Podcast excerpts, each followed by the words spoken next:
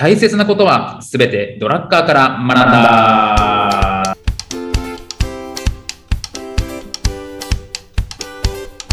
ということで、はい、えーこんにちは、中野秀俊です。こんにちは、小沢裕二です。この番組は公認会計士税理士でありながら企業に対して組織論のコンサルもしてしまうドラッカー大好きおじさんの小沢裕二と弁護士であり会社も経営しているにもかかわらずドラッカー素人おじさんの中野秀俊がドラッカーの言葉をヒントに経営組織論などをテーマに語り合う番組です。よろしくお願いいたします。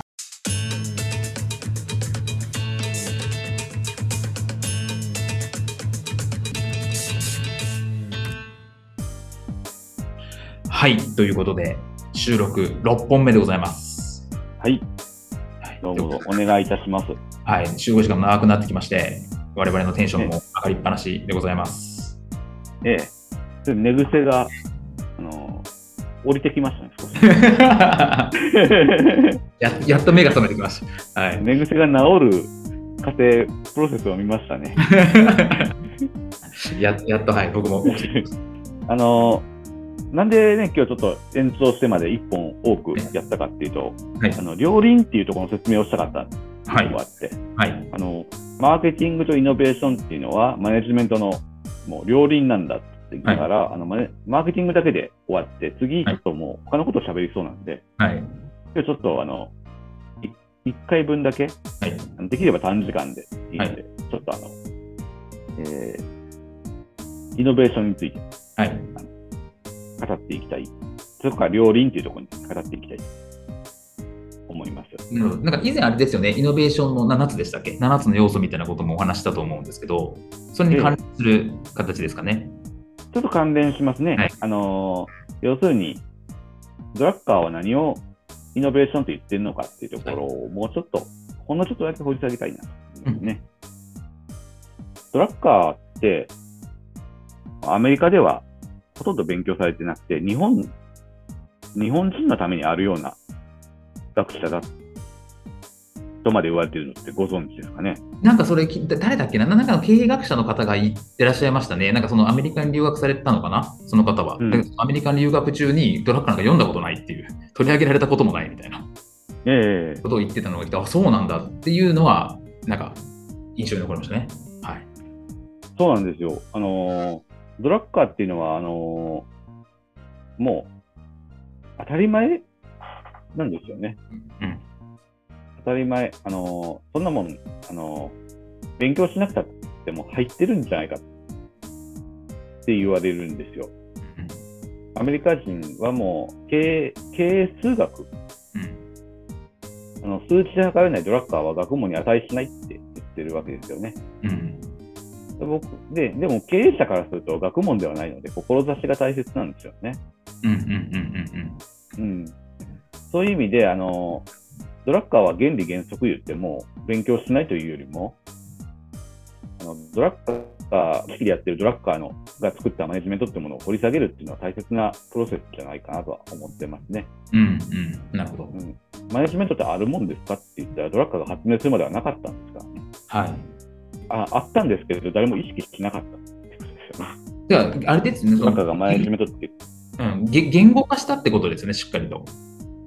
そうです、そうです。うん定義定義をした、言語化して定義したっていうところですよね。それすごいですよ。じゃあちゃんとその概念を発明する人で僕すごいと思っていて、そうですよね。うんああるんだけれども、それがなんとなくふわっとされてたものをちゃんと概念化して名前をつけて普及したっていうのは、えすごいと思いますね。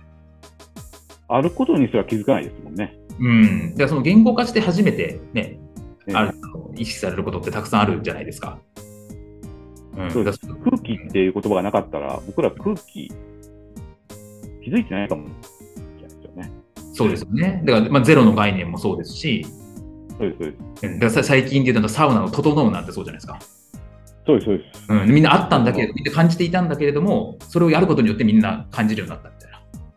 そうです。いい言葉ですよね、あれも。うんうん。うん、でマネジメントっていうのはドラッカーがちゃんと概念化してっていうのが。そうで、はい。で、マネジメントっていう言葉を発明したと言われてますよね。なので、はい。マネジメントを発明したんじゃなくて、マネジメントを言語化してはい。体系化した、あの、まあ、すごいことなんですけど、えっと、その中でですね、あの、先生、あの、とはいえ、あの、ドラッカーさんはね、あの、あんまりこう、マネジメントって変化するものだって言ってるんですよね。うん。変化するもの。はい。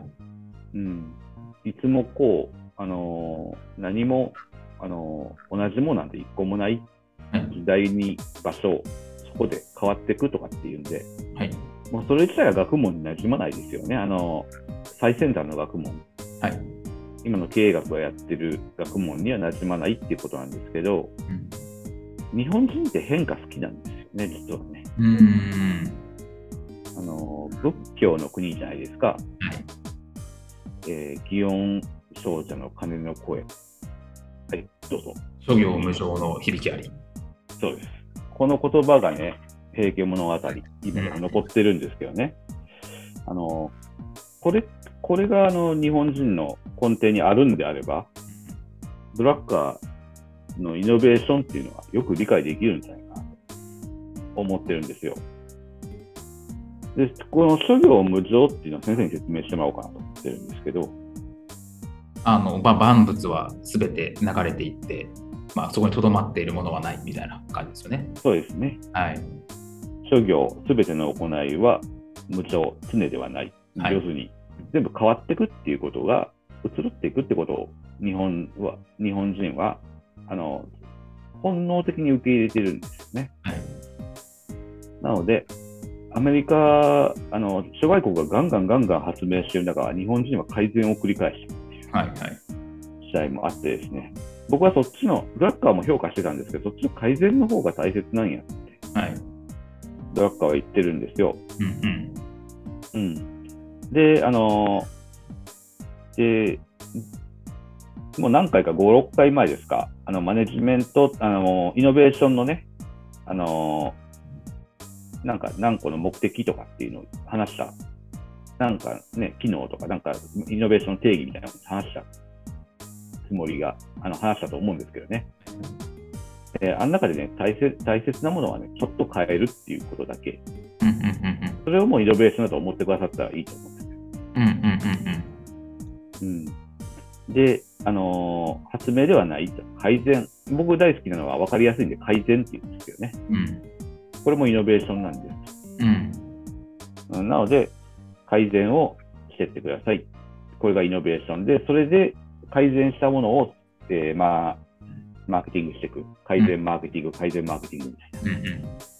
そういうもので、会社っていうのは、あのーしっかりと一歩一歩進化していくものだと思います。うん。で、あの、イノベーション目標を作ってくださいということです。なので、うん。イノベーションっていうものはふんわりして起きたらいいなって思ってるもんじゃないと。作りに行きなさいと。うん。作れるんだからっていう。うん。なるほど。ええなので、意識的、こんなんね、あの、イノベーション、あの、イノベーション、あの、イノベーションを目標設定してくれ。うん。で、イノベーションは雲をつかむような話ではないっていう。意識的に、えーイノベーションをうん。作っていけとうん。いう目標を設定しなさいっていうのはそういうことですね。なるほど。なるほど。えーどうですか？あの、怒ってますけど大丈夫ですか？真剣に考えてましえた。なるほど。ーあの、そうなんですよね。マーケティングするにしても、イノベーションがなければマーケティングできないですし、マーケティングがなければイノベーションも意味ないですし、はいいろいろあって、イノベーションを具体化していくプロセスなんですかね、マーケティングっていうのは。うーん。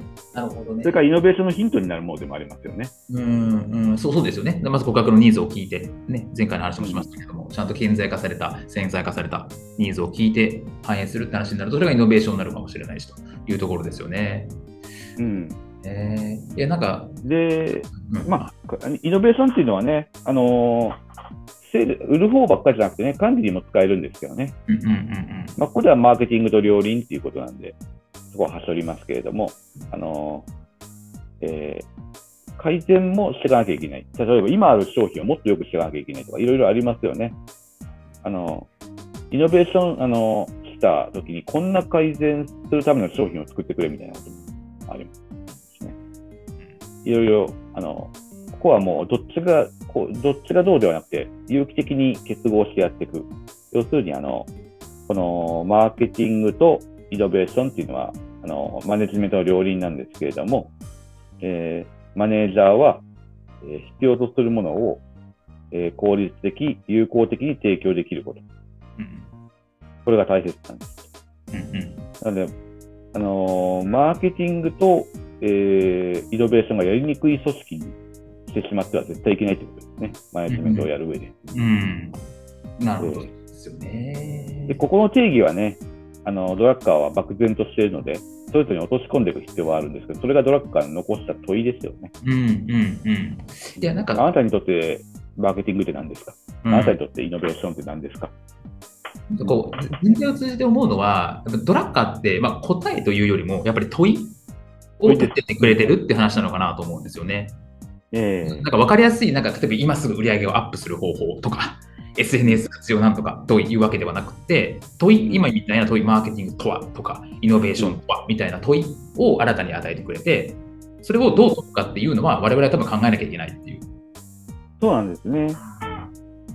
これは分かりにくさでもありますよね。ハウツー、ハウツー本ではあるんですけどね、ドラッカー自体は。でも、そうですよね。あの、もっと、あの、劇、劇薬みたいなものではないっていうか、あうの、ん根底に持っておいてほしいものっていうイメージがありますよね。そうですよね。だから今の改善っていう話だとしても、多分今の置き換えると、例えば日本企業っていうのは改善を繰り返した結果、機能面の改善をすごくよく繰り返していって、どんどんどんどん機能を付け返した結果、結局よくわかんない機能がたくさん増えてみたいな。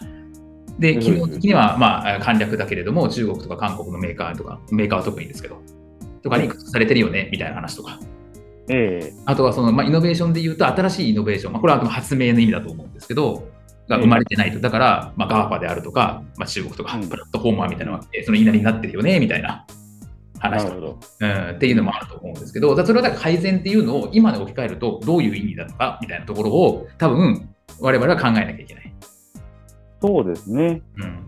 ただね、あの、日本製って結構ね、まだニーズあるんですよね。はいうん、その本当はどうなんだってところ、批判的な言葉って結構、ね、耳に届きやすいですし、肯定する言葉ってのは耳に届きにくいですけど、うんえー本当にダメなのかってところから考えていきたいです。で、僕もちょっとね、そこまで考えてないんですけどね、日本ってあの素晴らしいっていうか、あのね、こんな人口で世界3位の GDP を作ってる国なんでね、あのえー結果としては絶賛しなきゃいけない国だと思ってるんですけど、うん、そのあたり、あの、ちょっとわからないんですけど、えーまあ、マネジメント、そうですね、マネジメントとしては、その、そういったアメリカ、中国に対抗するためとか、そういったものも含めるのかもしれないですよね。必要とするものを効果的、えー効率的、有効的、効果的に提供できること。で、これが組織が成長する、えー要因だと思ったり、まあ、思わなかったりするんですけれどもね。あのー組織、ぬるっと作っちゃいけないっていうこともありますよね。うん、なるほど。うん、今日はなんかすごくそのと問いというか、まあ、これからの課題も含めて、なんかすごく考えさせられるなという回だったなというふうに思いそうます。ですね。うんなので、組織ってね、あのーフラットアメーバとか、いろいろ変な組織論で、変な、変なって言いたいですね、すみません。あの、言っちゃいけないんですけど、あの、あの、マーケティングとね、あの、マーケティングと、あの、イノベーションから作られてくるんですよ、組織って。うんうんうんうんうん作っちゃいけないんですよ。作られてくるんですよ。そういったところを大あのちょっと最後に言いたいなと。うんなるほど。というところで、ちょっとお時間になってまいりましたので、はい、え今日はこえ、なんで作業をそんな合わせたんですか？え？早く終われ、早く終われってオーラが出てましたけど、気づいたら結構長くなっちゃった。また怒られちゃうかもアポが、アポがあったんです。危ないない。あの、長くなっちゃったけどね。怒られちゃうから。ええ、そんなところですね、あの、組織っていうものも出来上がって、意識はしなきゃいけないんですけど、あの、なんか作るヒントって出てくるんでね、そこを見逃さずに組織も作っていってほしいなっていう印象ですね。了解しました。ということで、はいありがとうございまましょうし。た。終わりましょう。いいだったと思います。ありがとうございました。はい、ありがとうございました。